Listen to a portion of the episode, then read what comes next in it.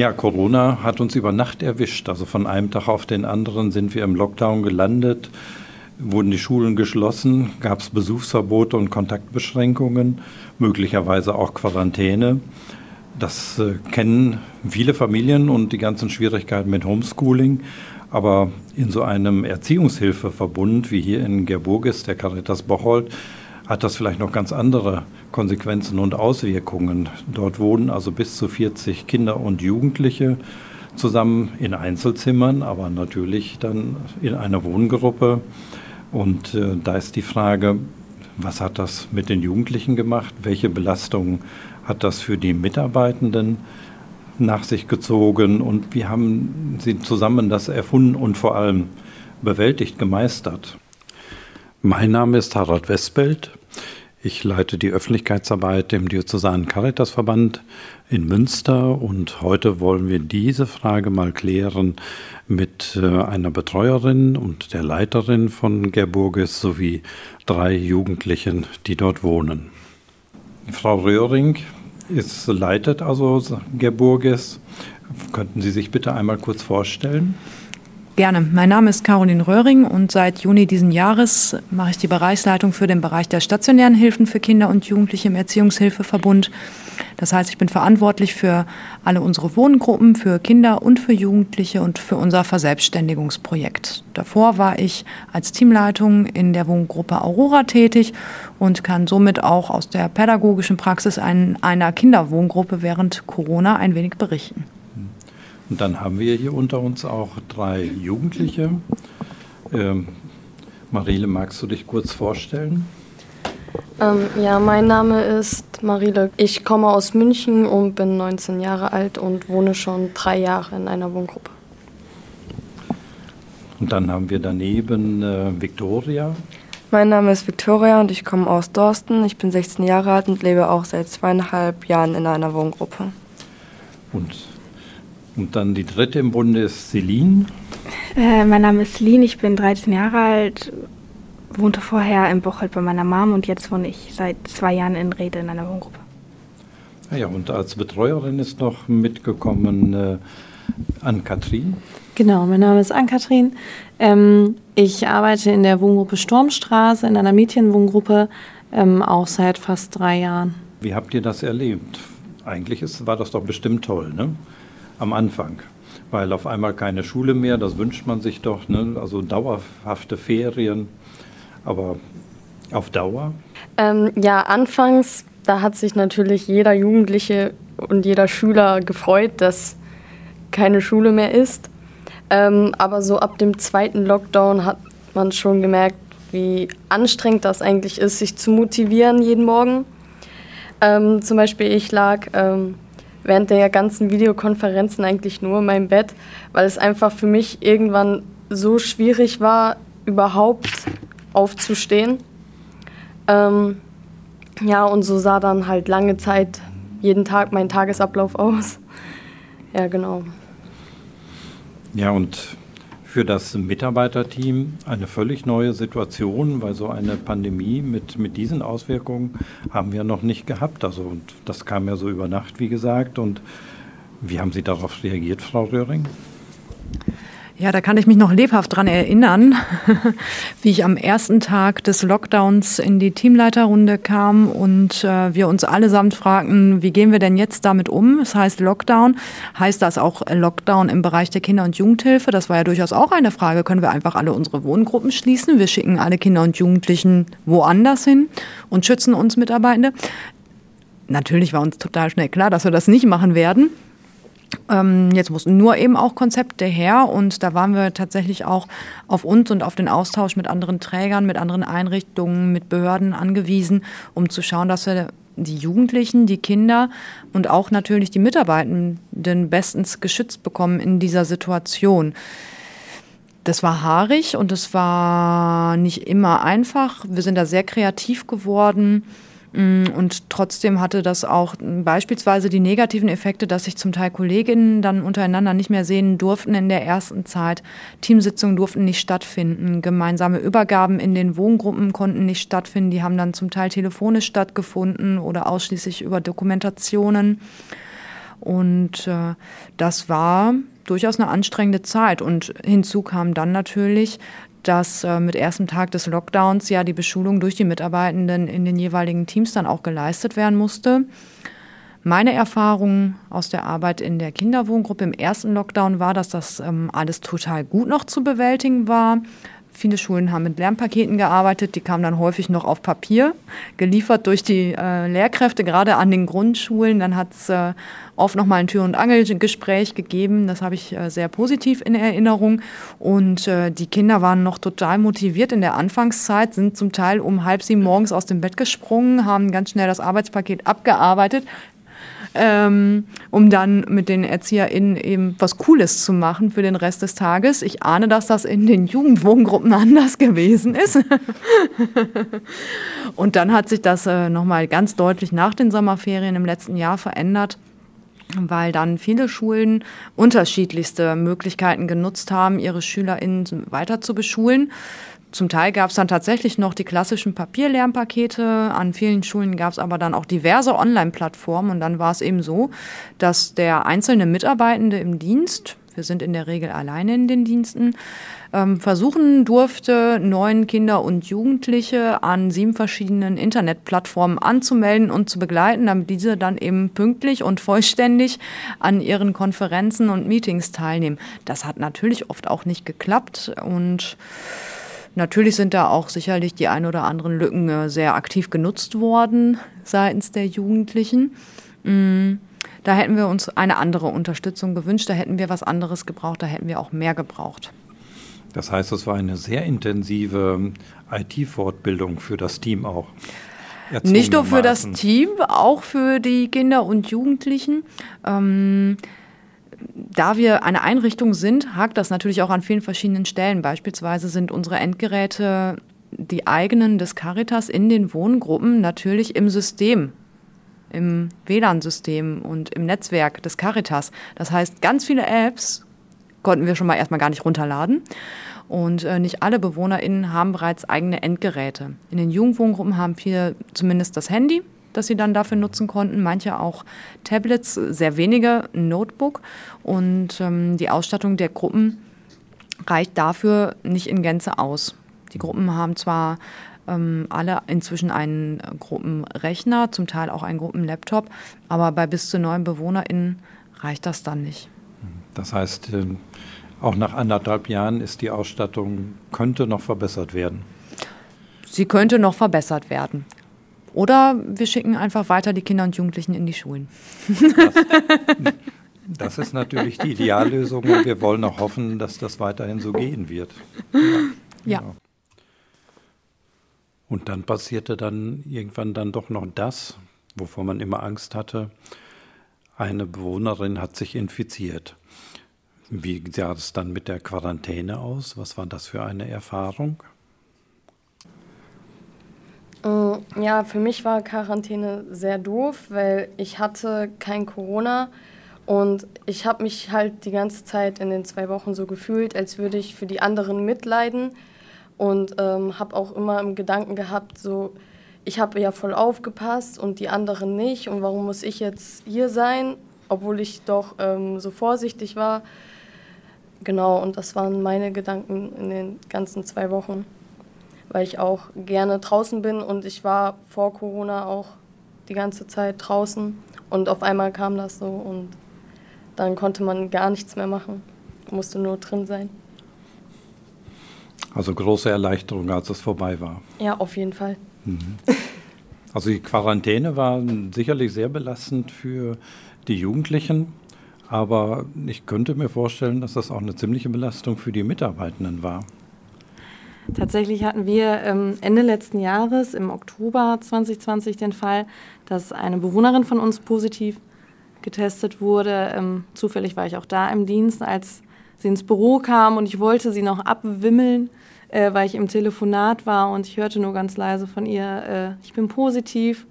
Und dann gingen bei mir sofort alle Alarmglocken an und äh, was machen wir jetzt und und und. Hatten aber das große Glück, ähm, weil natürlich dann alle Jugendlichen, alle Pädagogen der gesamten Wohngruppe getestet werden mussten, ähm, dass da ein Team vom DRK zu uns rauskam, getestet wurden, wir auch relativ schnell die Ergebnisse hatten. Ähm, dementsprechend, dass zwei Jugendliche positiv getestet wurden und unsere FSJlerin, die dann natürlich aus dem Dienstplan rausgenommen wurde, ähm, aber dann natürlich geschaut werden musste, wie wird mit den Jugendlichen umgegangen. Also es hieß für die beiden positiven Jugendlichen, dass sie nur auf ihrem Zimmer sein durften. Die haben sich zusammen noch ein Badezimmer geteilt. Ähm, und äh, für den Rest hieß es, sie durften sich ein bisschen freier innerhalb der Wohngruppe bewegen, aber auch nicht viel, denn trotzdem, trotzdem hieß es ja für alle häusliche Quarantäne. Ähm, dementsprechend auch für die Mitarbeitenden. Also wir hatten Gott sei Dank ähm, schon Konzepte entwickelt gehabt, intern ähm, als Verbund, wie man umgeht ähm, mit der Quarantäne, kommt es dazu, weil man hatte natürlich öfters den Fall, jemand hatte Erkältungssymptome und dann geht man in eine freiwillige Quarantäne, reduziert die Kontakte, um da möglichst wenig Menschen zu gefährden. Und in dem Punkt ähm, hatten wir dann die Überlegung einer Tunnellösung, also dass ja sowohl die Mitarbeitenden, die mussten ja auch im häuslichen Umfeld in Quarantäne bleiben, dass sie sich dort absonderten und ihr Auto dann genau als Tunnellösung, als Tunnel nutzen konnten zur Arbeit hin äh, und so weiterhin natürlich die Dienste abgedeckt werden konnten.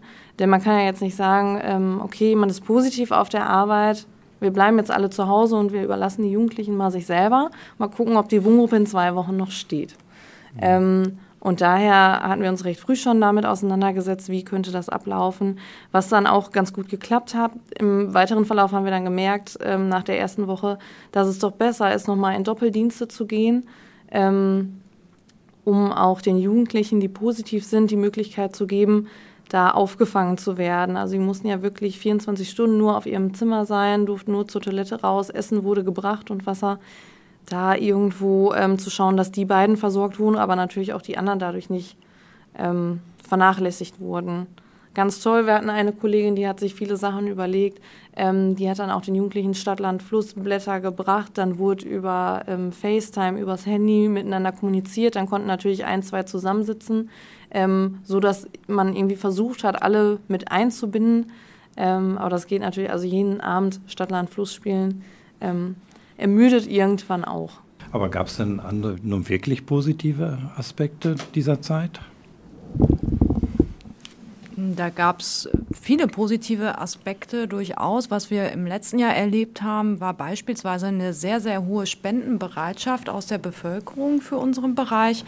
Ähm, da ging es ähm, häufig auch um Sachspenden, vor allem dann nochmal so Sportgeräte, Freizeitbeschäftigungsmöglichkeiten wie Spiele, Bastelmaterialien, Bücher, durchaus aber auch ähm, Geldspenden, die wir erhalten haben für unsere Wohngruppen. Das war auf jeden Fall deutlich mehr als in den Vorjahren. Mm, wir haben total viel über uns selbst als Teams, als ganze Häuser gelernt, ähm, was Zusammenhalt angeht, was das Meistern noch schwierigerer Situationen als ohnehin schon angeht und äh, konnten da nochmal wieder auf unsere eigene Kreativität und Spontanität und mm, Lösungskompetenz bauen. Das sind ganz wesentliche Faktoren, die in der Zeit nochmal zum Tragen gekommen sind. Die Gruppen hat es, denke ich, in vielerlei Punkten auch gestärkt, weil es auch den Zusammenhalt unterhalb der Jugendlichen und unterhalb der Kinder gestärkt hat. Und ähm, die Kinder hatten immerhin sich selber in der Zeit der Lockdowns. Mhm. Anders als andere Familien beispielsweise, wo dann ein, zwei, drei Geschwisterkinder vielleicht untereinander sind, sind in den Wohngruppen viele verschiedene Kinder und Jugendliche in der Zeit zusammen gewesen, also unter Gleichaltrigen und konnten, wenn nicht gerade Quarantäne gewesen ist, was zum Glück bei uns nur einmal vorgekommen ist, in der Form miteinander interagieren und die Zeit positiv und auch negativ verbringen. Tatsächlich hatten wir ähm, in der Quarantäne sogar äh, einige positive Erlebnisse, wo man nochmal gemerkt hat, wie ähm, einmal der Gruppenzusammenhalt innerhalb ähm, der Wohngruppe nochmal gestiegen ist. Ähm, wie Marila hat es ja schon mal beschrieben, sie hat sich gefragt, wie ist das denn? Äh, ich habe doch so aufgepasst, ähm, aber irgendwo natürlich auch darüber nachzudenken, ja gut, der andere kann vielleicht auch gerade nichts dafür, dass er sich angesteckt hat. Ähm, trotzdem möchte ich dem ja was Gutes tun und sich da nochmal ein bisschen um die anderen gekümmert haben, da Kontakt gehalten hat, viel auch dann natürlich übers Handy ähm, und für uns als gesamte Wohngruppe nochmal äh, die Unterstützung der anderen Wohngruppen zu erfahren. Also ähm, dass da Kollegen aus anderen Wohngruppen für uns natürlich einkaufen gefahren sind, weil wir die Möglichkeit nicht hatten und äh, uns nicht rausbewegen durften. Ähm, auf der anderen Seite die Kinder und Jugendlichen der anderen Wohngruppen, wo wir zum Beispiel ähm, von, den, von der Kinderwohngruppe Bücherspenden und Spielespenden bekommen haben, uns eine ganz tolle Karte geschrieben haben, uns motiviert haben, ähm, ihr schafft das, ihr haltet das durch.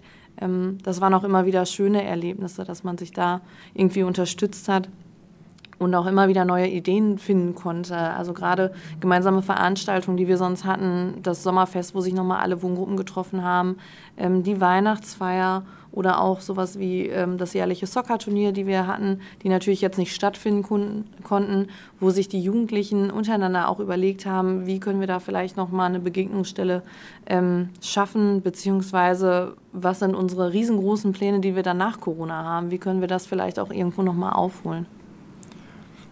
Und wirkt das nach? Ich meine, jetzt äh, haben wir ja schon wieder seit einer Weile Lockerungen. Quarantäne ist, schwindet wahrscheinlich langsam im Gedächtnis, ne? ist also Vergangenheit. Ähm, hat das was dauerhaft verändert, auch so im Umgang miteinander, der Jugendlichen im Team?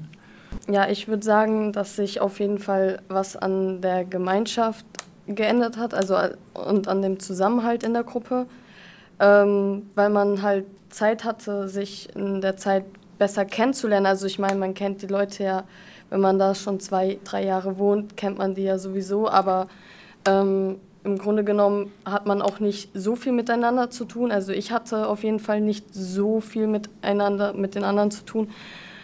Und ähm, ja, keine Ahnung, auf jeden Fall habe ich sie in der Zeit, habe ich sie in der Zeit ähm, alle besser kennengelernt, hatte ich das Gefühl.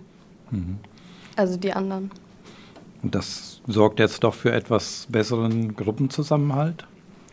Ähm, ja, also ich würde sagen, während der Zeit, wo man sehr viel drin sein sollte, schon. Danach hat sich das eher wieder ein bisschen auseinandergelebt, würde ich behaupten. Also ich finde, es war vorher ähm, immer ein gewisses Konfliktpotenzial da, aber weil die Jugendlichen, so hatte ich das Empfinden, wussten, ähm, also viel weiter kommen wir hier jetzt auch nicht auseinander. Äh, wir werden aufeinander hocken bleiben. Mhm. Haben sich doch nochmal mehr zusammengerissen. Ähm, wie Marile sagte, die haben sich nochmal anders kennengelernt und konnten deswegen auch nochmal mehr Verständnis füreinander aufbauen, wenn jemand gerade einen Konflikt mit sich hatte, mit Freunden außerhalb und denen ging es nicht gut und dann wird es auch mal lauter und da werden Türen geknallt, ähm, dass äh, da wenig Tohu Wabohu hinterherkam. Also dass einzelne Jugendlichen, selbst wenn mal ein Konflikt kam, dann haben die anderen sich nochmal zurückgehalten und haben gemerkt, okay, da ist jetzt gerade was anderes, ich nehme mich lieber zurück, ich mache jetzt hier nicht auch noch ein Fass auf. Und äh, auch Konflikte untereinander weniger waren. Man merkt jetzt, so langsam lockert sich die Situation und man hat auch wieder richtig gut Potenzial, ähm, Konflikte zu schüren. Und da dann natürlich, wenn man weiß, ich habe die Möglichkeit, ich kann auch gehen, kann es natürlich auch mal lauter knallen, weil ich weiß, ich kann auch wieder raus aus der Wohngruppe. Ähm, was auf der anderen Seite, finde ich, auch ein gutes Ventil nochmal für die Jugendlichen ist. Da hat sich viel über die Monate aufgestaut und jetzt darf es auch endlich mal wieder raus. Ähm, man kann sich seinem Ärger Luft machen. Mhm. Und ist das Team inzwischen auch etwas entspannter wieder? Hat sich wieder ein klein wenig erholt?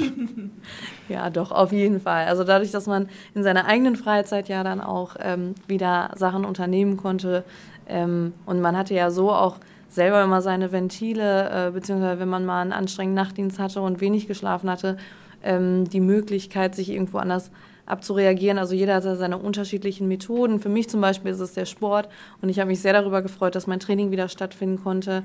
Ähm, andere Kollegen, die sich äh, zum Beispiel sehr mit Musik beschäftigen, die sich dann mit ihrer Musikgruppe wieder treffen konnten ähm, um sich da neue Energie wieder rauszuziehen. Und man merkte dann auch, ähm, da macht auf einmal auch das Backen und das Basteln wieder mehr Spaß, weil man es äh, nicht jede Woche macht und ja. es wieder was Besonderes wird. Hm.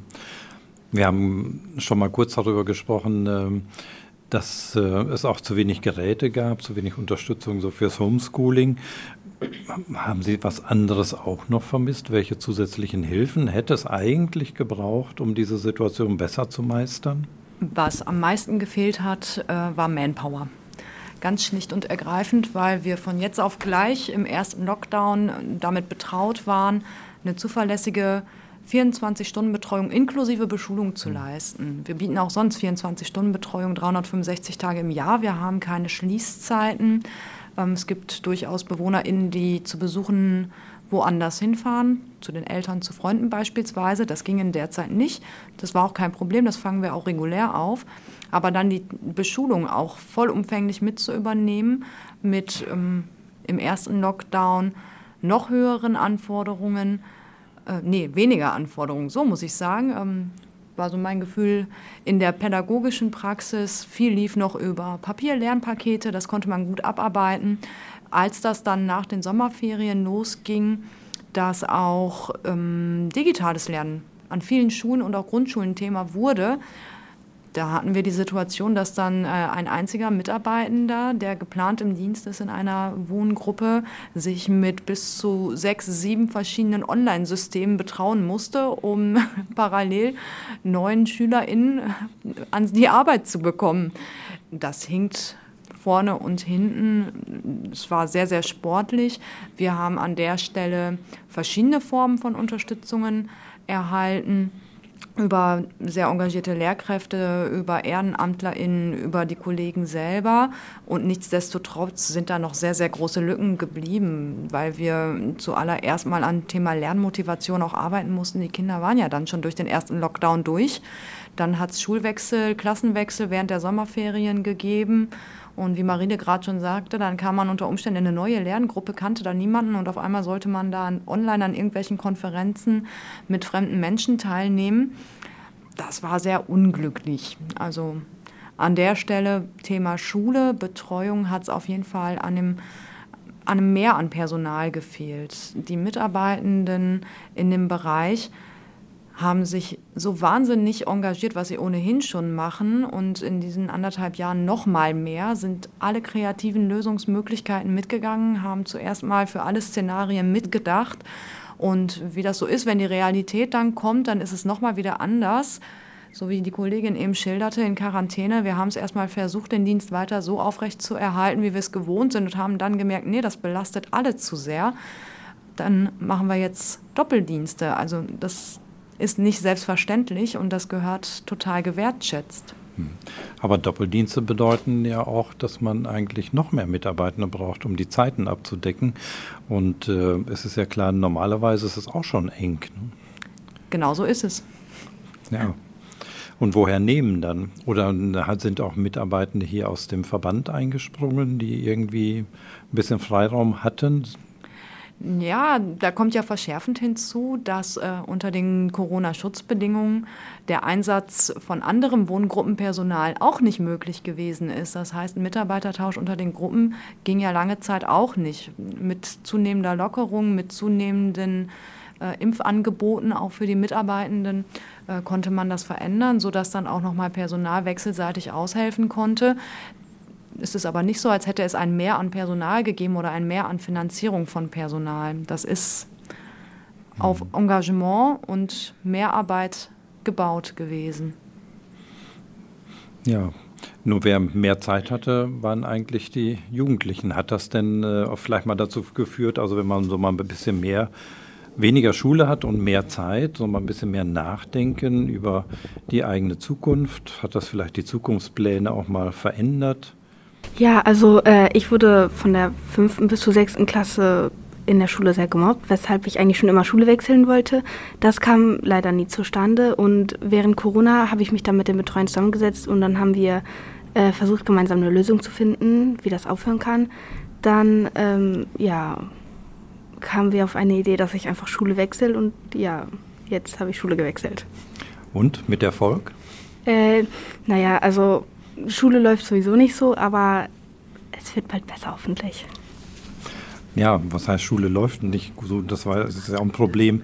Im Homeschooling hat man ja bestimmt auch nicht so viel gelernt, wie man normalerweise gelernt hätte. Sind da Lücken und wie, wie holt man die jetzt auf? Äh, also ich persönlich habe äh, wegen dem Homeschooling im ersten Lockdown die sechste Klasse nur geschafft. Also ich glaube, wäre ich in die Schule gegangen, hätte ich es nicht geschafft. Ähm, ja, ja, denn man muss sich ja erstmal morgens, wenn man so allein ist, so in der Gruppe nur und gar nicht los muss, muss man sich ja erstmal motivieren, überhaupt aufzustehen. Ne? und das anzufangen. War das schwierig?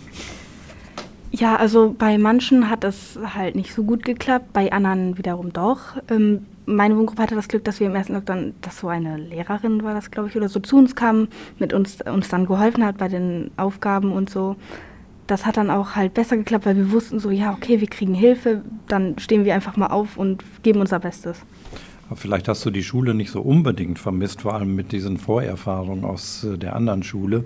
Aber was hast du denn besonders vermisst in dieser ja, anderthalb Jahre sind es ja schon. Ähm, also halt, ich hatte eigentlich relativ viele Freunde auf der Schule, die ich sehr vermisst habe, weil ja, ich war sehr neu in der Wohngruppe, als das alles angefangen hat, weshalb ich mich mit den anderen halt nicht so viel auseinandergesetzt habe. Wie nennt man das so? Ja, keine Ahnung. Ähm, und deshalb war ich eigentlich relativ froh, wenn ich dann die Schule in der Freund, äh, die Freunde in der Schule getroffen habe. Ja. Und das ging dann natürlich von einem Tag auf den anderen nicht mehr. Ne? Ja. Was, was wäre denn jetzt träumen wir mal. Was wäre denn, wenn Corona jetzt wirklich mal ganz und gar vorbei wäre? Also ohne Maske, ohne jegliche An Einschränkungen. Äh, was würdest du denn als, gerne als erstes wieder machen? Ich würde ähm, gerne mal wieder dann bei meinem Stiefvater übernachten oder auch bei Freunden. Hm. Und das, das ging also nicht also zum Stiefvater jetzt die ganze Zeit oder? Ja. Oder geht das inzwischen wieder? Nee. Hm. Also es geht gerade nur ähm, zur Kernfamilie und wenn da eine feste Beziehung ist, die schon über einen längeren Zeitraum besteht, da durften die Jugendlichen dann übernachten. Aber bei keinerlei Freunden und wenn jetzt zum Beispiel wie bei einem Jugendlichen der Stiefvater nicht mit im äh, Haushalt lebt, dann darf auch das nicht stattfinden. Ach so, selbst äh, geimpft und getestet, genesen nicht. Aber Besuche gehen jetzt wieder unter der 3G-Regel. Also dass also andere in die Einrichtung kommen. Ja, also die Kollegin beschrieb das eben schon so zu Anfang, waren die Regelungen ja sehr strikt, auch was ähm, Kontakte außerhalb angeht und eben Besuche bei den Eltern beispielsweise in den Herkunftssystemen oder auch bei Freunden. Das war anfangs nicht vorgesehen. Es waren immer Einzelabsprachen und mit ganz viel Sicherheitsaspekten drin, mit Screening, mit Dokumentation, mit ähm, Durchdenken von allen Varianten. Was ist, wenn während des Besuches dann Symptome auftreten bei jemandem? Wie geht man damit um? Ist dann äh, die Familie aufgestellt, eine Quarantäne im Zweifel durchzuhalten? Und so ist das dann für viele Kinder und Jugendliche gar nicht möglich gewesen, zurückzukehren in ihre Herkunftssysteme oder zu Freunden in dieser Zeit. Das hat sich ähm, verändert im Laufe der Zeit dass Besuche wieder möglich geworden sind, aber auch da weiterhin mit Auflagen. Mm, anfangs hatten wir ein Besuchs- und Betretungsverbot in allen Einrichtungen. Das heißt, es durfte überhaupt niemand von extern kommen. Dann hat sich das irgendwann ein wenig gelockert, dass man mit einem Kurzscreening und getestet reinkommen durfte. Inzwischen gibt es die 3G-Regelungen, die da Beachtung finden. Mm, nur frei ist es nach wie vor nicht und vor allen Dingen nicht vergleichbar auch mit Kindern und Jugendlichen, die in ihren Familien leben. Da fragt keine Mutter, kein Vater, hey, äh, du Schulfreund, dann zeig doch mal bitte deinen Impfausweis. und das ist nach wie vor eine Benachteiligung, die vorhanden ist und die lässt sich ja auch nicht wegreden. Und äh, ich vermute mal, dass das auch ein ganz wichtiger pädagogischer Aspekt ist, die Beziehung zur Herkunftsfamilie aufrechtzuerhalten und auch immer wieder zu pflegen. Das ist jeweils individuell ein sehr wichtiger Bestandteil unserer Arbeit, die bestehenden Kontakte und Beziehungen weiter zu pflegen oder neu aufzubauen oder auch nicht. Das hängt immer vom einzelnen Fall ab. Wir sind auch da natürlich kreativ geworden und haben viel über Videotelefonie, normales Telefonieren, Treffen außerhalb der Wohngruppe anbieten können. Und trotzdem ist es nicht das, was eigentlich gewünscht ist. Das merkt man ja auch als Privatmensch. Wie lange dürfte man sich gegenseitig nicht umarmen und was hat das mit einem selber emotional und psychisch gemacht? Und ähm, das zehrt auch an den Nerven der Kinder und Jugendlichen so wie deren Eltern. Hm. Dies war sicherlich eine Phase im Leben der Einzelnen, aber auch der, der gesamten Einrichtung und der Gruppen, die Spuren hinterlassen wird im Leben und die man nicht so leicht wiederholen möchte. Ich bedanke mich ganz herzlich bei allen, die hier Rede und Antwort gestanden haben und einen Einblick in das Leben in Corona-Zeiten in einer Einrichtung der stationären Jugendhilfe gegeben hat. Caritalks. Caritalks, der Podcast zu sozialen Themen der Caritas in Nordrhein-Westfalen.